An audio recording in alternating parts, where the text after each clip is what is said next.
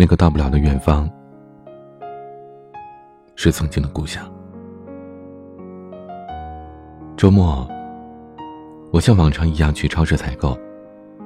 导购员站在货架旁边，卖力的吆喝着：“有机西红柿哦，还是小时候的味道呢。”小时候的味道，我不由得停下了脚步，站在货架前。可思绪。却飘了很远很远。那是我童年生活的地方。两间土房，一个小院。院落里有一棵大梨树。春天，母亲会拿着小铲子在院里拾掇着，巴掌大的地方也被她安排的是井井有条。窗外的屋檐下是要种牵牛花的，所以顺着屋顶拉几条长长的细线。院旁的菜地里，种两三株西红柿和黄瓜，足够我们全家人吃一个夏天了。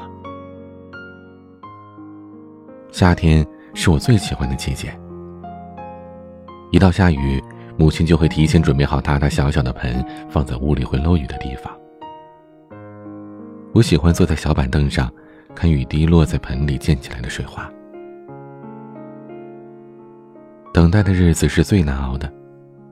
为了吃到第一颗成熟的西红柿，我总要每天去菜地里瞧上八百遍。妈，这颗是不是熟了？能吃不？母亲开始还会认真的回答我，可后来就不耐烦了。第一颗西红柿成熟之后，其他的也会争先恐后的红了脸。在我的记忆里，刚摘下的西红柿是最好吃的。清新鲜甜的味道，软糯多汁的口感，每一颗都像是土地对人类的馈赠。不知道从什么时候开始，超市里的蔬菜越来越多，西红柿变成了常住人口一年四季都可以吃到。但记忆中的味道，早已经随着推土机的轰鸣淹没在拆迁的尘埃里。一直以来。比起钢筋水泥铸造的高楼，我更喜欢多些烟火气的小院。我总觉得那样的日子才有生活的气息。早晨随着清晨的阳光，伴着牵牛花的绽放，开启美好的一天。回家顺手在院子里摘一颗诱人的柿子解渴。傍晚，搬着凳子坐在巷口乘凉，和邻居唠唠家常。可这样的生活，或许只存在回忆里了。中国人对庭院，总有着一种莫名的情愫。小到温馨的天井小院，大到水榭亭台楼阁。我们之所以把家叫做家庭，因为有家，亦有庭。美好的庭院承载了人与自然、人与人之间的和睦。构成了让都市人魂牵梦萦的庭院文化。希望有一天，能停下脚步，洗净浮华，回归生活的本真。在有生活气息的院子里，赏花听雨，静谧生活中的优雅。张爱玲曾经这样描述。张爱玲曾经这样描述过。我的房子必须是这样：边种花，边看风景，边向楼下的人打招呼。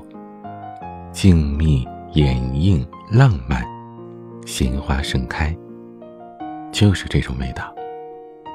不知道，你是否也曾经幻想过这样的生活呢？儿时的庭院，永远都是心灵最宁静的地方。还记得。刘欢的那首老歌吗？遥远的夜空，有一个弯弯的月亮。弯弯的月亮下面，是那弯弯的小桥。小桥的旁边，有一条弯弯的小船。弯弯的小船悠悠，是那童年的。交。欢迎添加我的私人微信号：彼岸幺五零八幺七。彼岸拼音全拼加数字幺五零八幺七。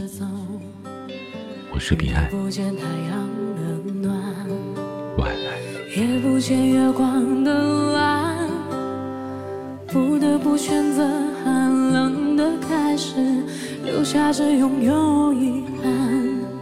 命运的安排，遵循自然的逻辑，谁都无法解谜底。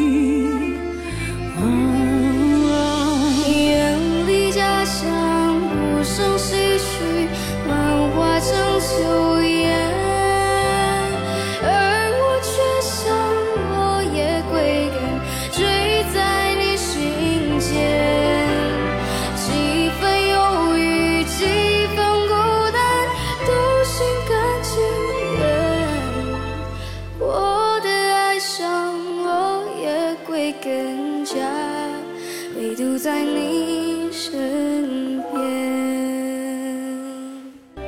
那季节叫做寂寞，背板塞满了家用，路就这样开始走，日不见太阳的暖，夜不见月光的温，